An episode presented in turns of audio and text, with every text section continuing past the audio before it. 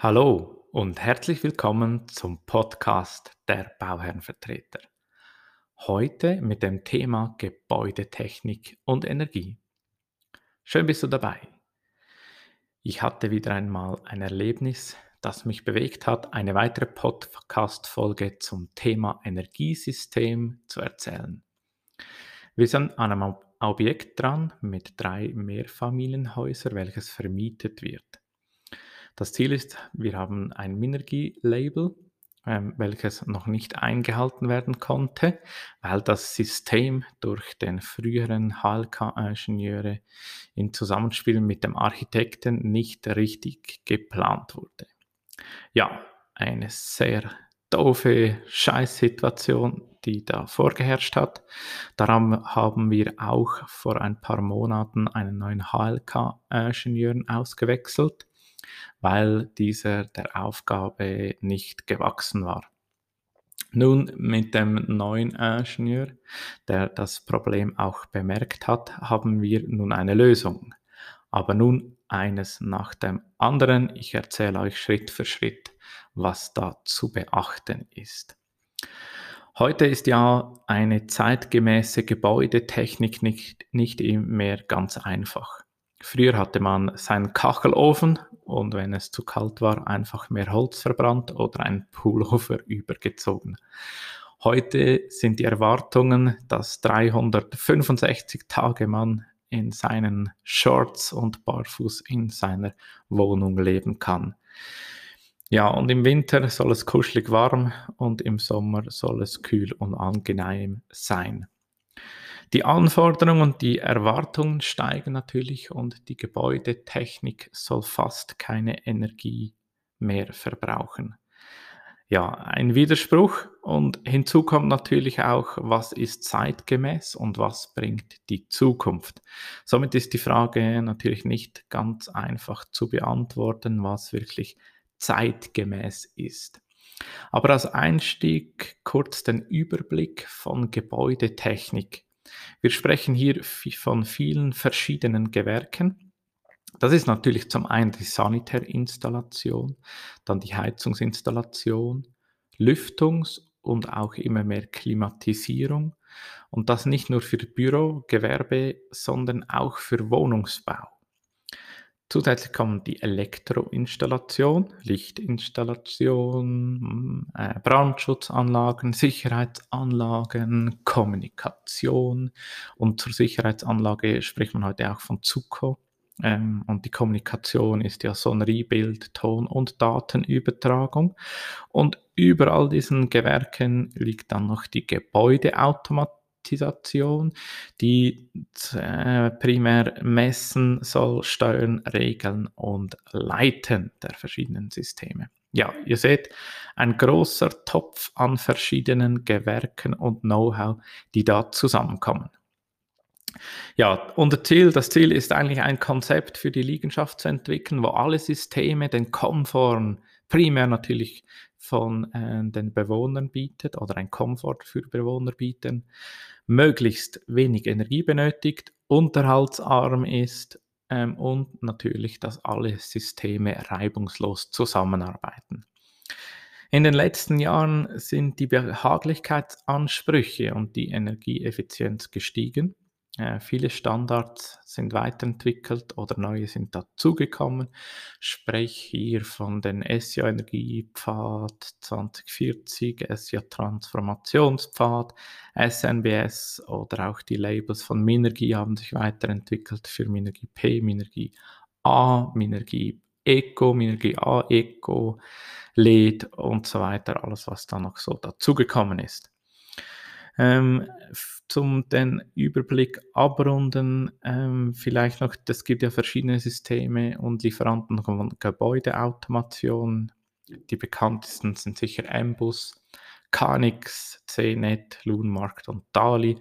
Alles verschiedene Systeme und Lieferanten für Gebäudeautomation. Ja, wieso machen wir das alles? Das Ziel ist die Einhaltung der Energiestrategie 2050, natürlich mit dem primären Ziel, Energie zu sparen. Vielleicht ein kleiner Exkurs. Die Energiestrategie kennt ihr sicher. 2050 ist ein Maßnahmenpaket, welches wir ja im Mai 17 äh, an einer Schweizer Volksabstimmung angenommen haben. Der Hintergrund ist eigentlich der geplante Atomausstieg ähm, und das langfristige Versorgen des Landes mit elektrischer Energie. Und natürlich auch, dass wir äh, alles energieeffizienter ähm, erstellen können und auch die CO2-Emissionen senken können und die Förderung erneuerbaren Energien. Darum ist es auch so, dass man ohne PV oder Erdsondenwärme ähm, einfach mit erneuerbaren Energien ein Projekt gar nicht mehr bewilligt kriegt, was ja auch nach meiner Meinung richtig ist. Aber das vielleicht der Hintergrund und wieso auch diese Normen ähm, immer wieder verschärft und angepasst werden. Ja, das soweit mal zu den Grundlagen.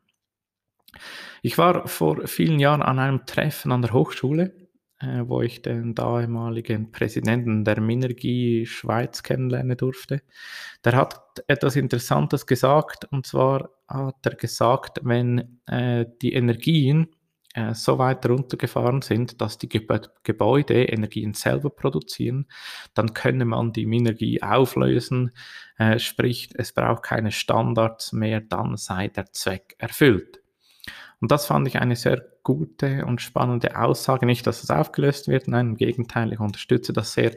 Aber es ist der Fokus, das Ziel ist wichtig, dass es nicht um ein Label geht, ähm, sondern es geht darum, Energie zu sparen. Und das, denke ich, muss übergeordnet immer ähm, im Mittelpunkt äh, stehen, wenn du selbst äh, als Bauherr oder Investor vor einer Entscheidung stehst, welches Energiesystem möchte ich ähm, und für welches entscheide ich. Es geht nicht um ein Label, sondern es geht darum, Energie zu sparen und auch äh, ökologische ähm, Baustoffe zu verwenden. Grundsätzlich stellt man sich ja die Frage nach dem richtigen Energiesystem bereits im Vorprojekt, also sehr, sehr, sehr früh. Eine Gegenüberstellung der verschiedenen Energiesysteme und Möglichkeiten sind auch standortgebunden. Ob äh, Wassernetz, äh, Fernwärme, Gasleitungen, Strom, Hochspannung, Niederspannung, es ist sehr ortsabhängig, was im Projekt äh, machbar ist. In dieser Vorprojektphase kann genau äh, dann ähm, Rechnung getragen werden und eine gute Zusammenstellung der verschiedenen Möglichkeiten aufgesetzt werden. Wichtig nebst dem Wirkungsgrad und den finanziellen Erstinvestitionen sind auch die Aufstellung der betrieblichen Kosten, welche die Systeme mit sich bringen.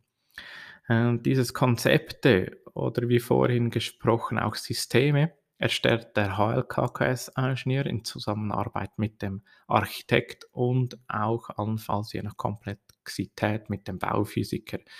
Ich finde diese fundierte Entscheidungsgrundlage sehr wichtig.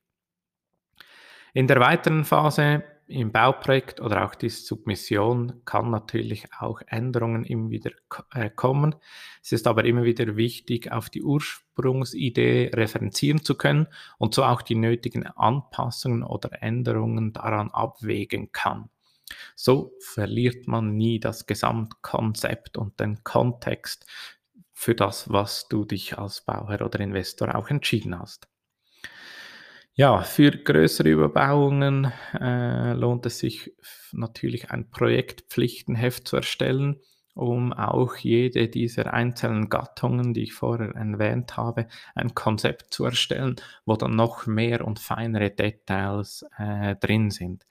Für größere Wohnüberbauungen oder Areale erstellen wir immer ein Pflichtenheft und machen wirklich äh, die Schnittstellen, welche Sprache spricht man, also Sprache, äh, Programmiersprache natürlich, wie arbeiten die Systeme zusammen, was sind unsere Anforderungen, das definiert man alles in einem Projektpflichtenheft und in einzelnen Konzepten für die Arbeitsgattungen, die ich vorher erwähnt habe. Ja, bei äh, Projekten äh, bei, oder bei diesem Projekt, das wir übernommen haben, sind wir bereits in der Submissionsphase. Darum stellen sich all diese Fragen nicht mehr. aber konkret haben wir die Anforderungen von Minergie äh, erreicht. Wir mussten entsprechend nochmals ähm, die Abwägung von der Quadratmeterflächen der PV-Anlage überprüfen. Wir haben zusätzlich äh, auch den Wirkungsgrad der Heizanlage erhöhen sollen. Das war aber natürlich nicht möglich, weil wir einen Fernwärmeanschluss haben. Somit ist dieser einfach gegeben. Wir mussten eine weitere Idee finden und haben einfach in den Lüftungsgeräten von einer dezentralen auf eine zentrale Lüftungsanlage gewechselt, wobei wir hier natürlich den Wirkungsgrad wieder erhöhen konnten was dann schlussendlich dazu geführt hat, dass wir das, die ursprüngliche Idee dann wieder einhalten konnten. Aber wie gesagt, ähm, oder zusammenfassend als Tipp, lass dir als Bauherr, Investor eine saubere Zusammenstellung mit Vor- und Nachteilen machen, wo auch die Initialkosten, also die ersten Kosten, die Baukosten für das Energiesystem drin sind und aber auch die Betriebskosten zusammenstellen. So kannst du am besten entscheiden, welches Energiesystem für dein Projekt das sinnvollste ist und auch bis zum Schluss durchgängig vertreten, Anpassungen justieren, damit das so eine, ein Leitfaden gibt. So, das mein heutiger Beitrag, mein lieber Freund. Ich hoffe, dass es dir gefallen hat. Hinterlass doch, ähm, egal auf welchem Portal, eine Bewertung und teile diesen Beitrag, damit wir dieses Know-how und Wissen rund um Bauen und Immobilien gemeinsam weitertragen können. Danke, einen schönen Tag, dein Sven Schatt. Thank you. Thank you.